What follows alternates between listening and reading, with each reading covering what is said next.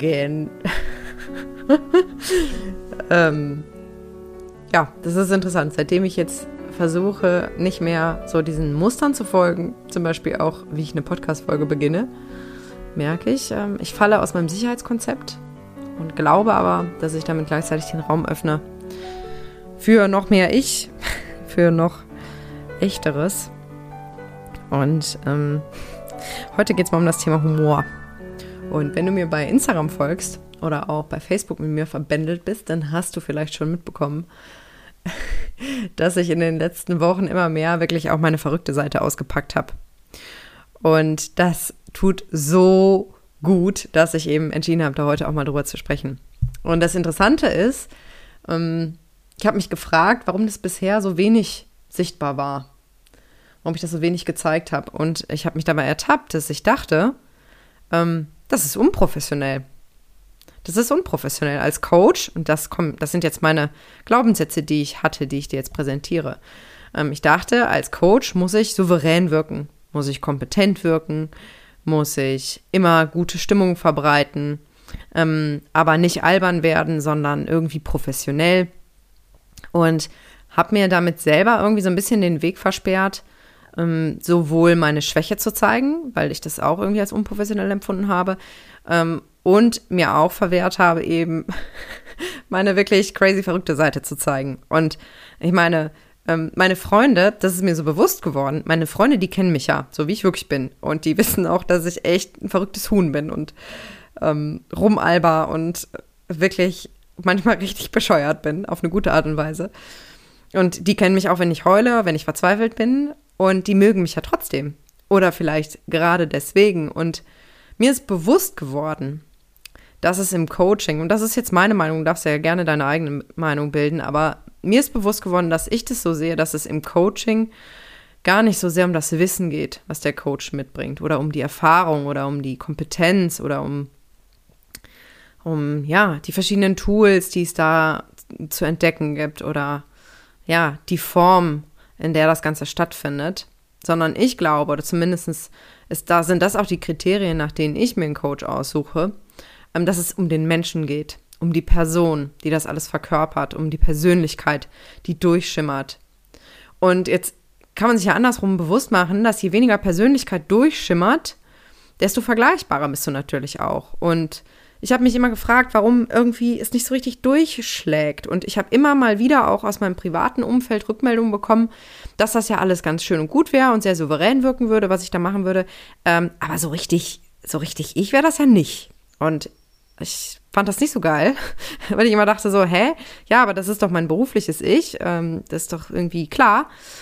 Ähm, aber sie hatten recht, weil es eben noch mehr Bandbreite gibt, die mich ausmacht. Und ähm, indem ich dir das zeige, sowohl meine crazy verrückte Seite äh, mit jede Menge Unfug im Kopf, ähm, als auch meine, meine Tiefe oder meine, meine Schwäche, meine Unsicherheiten, ähm, gebe ich dir eben eine viel bessere Möglichkeit für dich zu entscheiden, ähm, ob du dir vorstellen kannst, mit mir zu arbeiten oder ob du überhaupt von mir irgendwas annehmen möchtest, weil wenn du jetzt mal überlegst in deinem privaten Umfeld, du nimmst von den Menschen Empfehlungen an oder Ratschläge oder Gedanken, die du magst, die dir wirklich was bedeuten. Und deswegen, glaube ich, geht es letztendlich wirklich darum, ja, Vertrauen zu zeigen und Vertrauen aufzubauen. Und da versuche ich jetzt eben den ersten Schritt zu machen, ähm, indem ich mich genauso bekloppt zeige, wie ich eben manchmal bin. Und ich glaube, ähm, es ist trotzdem offensichtlich, zumindest hoffe ich das, dass ich gleichzeitig kompetent bin, dass ich gleichzeitig ein guter Coach bin. Oder was heißt gleichzeitig? Dass das gar kein Widerspruch ist. Und dann ist mir noch was anderes bewusst geworden, was ich dir auch gerne mitgeben möchte. Und zwar, das ist eigentlich so bescheuert, wenn man darüber nachdenkt, aber ich habe das wirklich gedacht. Ich habe irgendwie gedacht, ja, wenn ich jetzt Quatsch mache, dann ist das ja irgendwo auch ein bisschen Zeitverschwendung, jetzt zumindest vor dem beruflichen Hintergrund.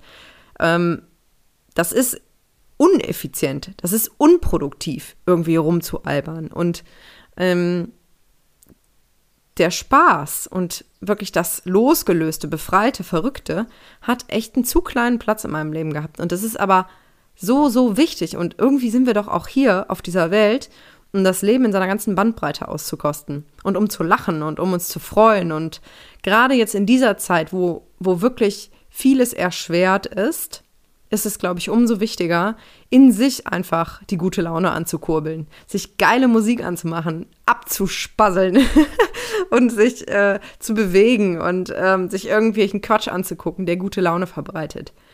Und das ist natürlich jetzt kein Ersatz, ähm, um auch, ja, ich sag mal, unangenehme Themen anzugehen, ja. Ähm, und ich glaube, dass das beides geht. Ich glaube, wir können verrückt sein, wir können crazy sein, wir können lachen, wir können Unfug ähm, machen und gleichzeitig uns aber auch öffnen für tiefe Prozesse und eben auch ja, in schmerzhafte Situationen reingehen und auch diese Gefühle zulassen.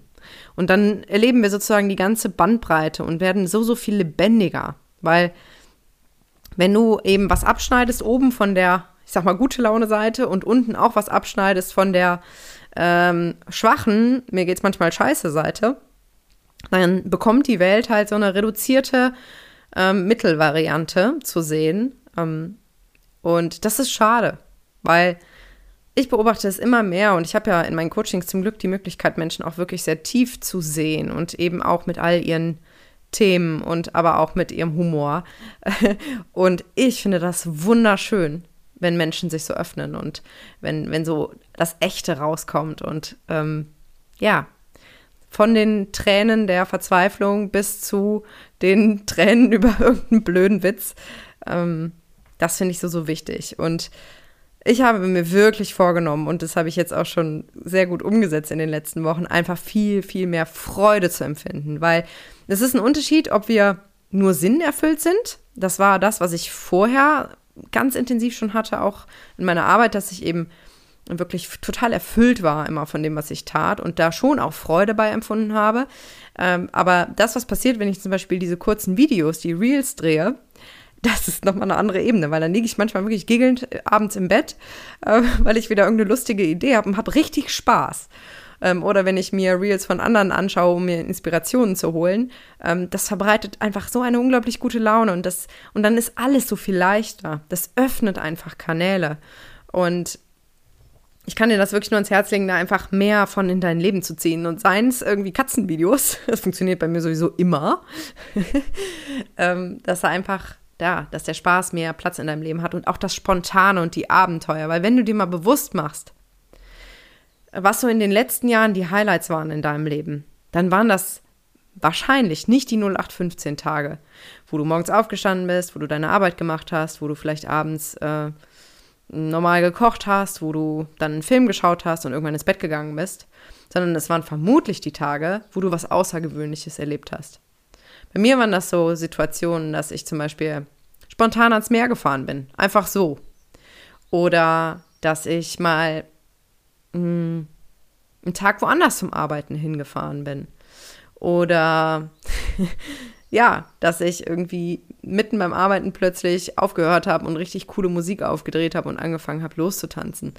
Oder auch wirklich größere Ereignisse wie irgendwelche tollen Abenteuer und Reisen. Das ist natürlich im Moment nur bedingt möglich. Aber ich glaube, wir können uns wirklich so Mini-Abenteuer und so Mini-Crazy-Zeiten auch in unseren Alltag einbauen.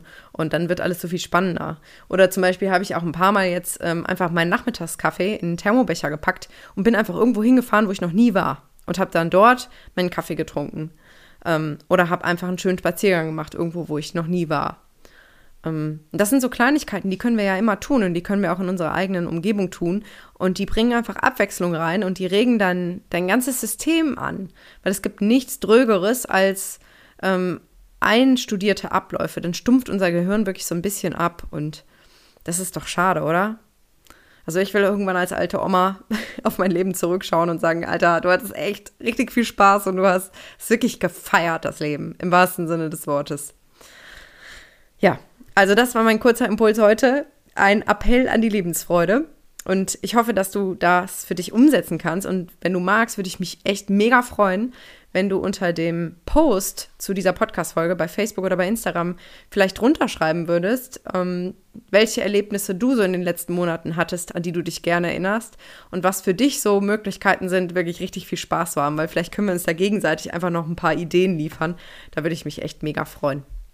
Also, Ich hoffe, es geht dir gut und freue mich schon, dir bald wieder was Neues mitzugeben in diesem Podcast.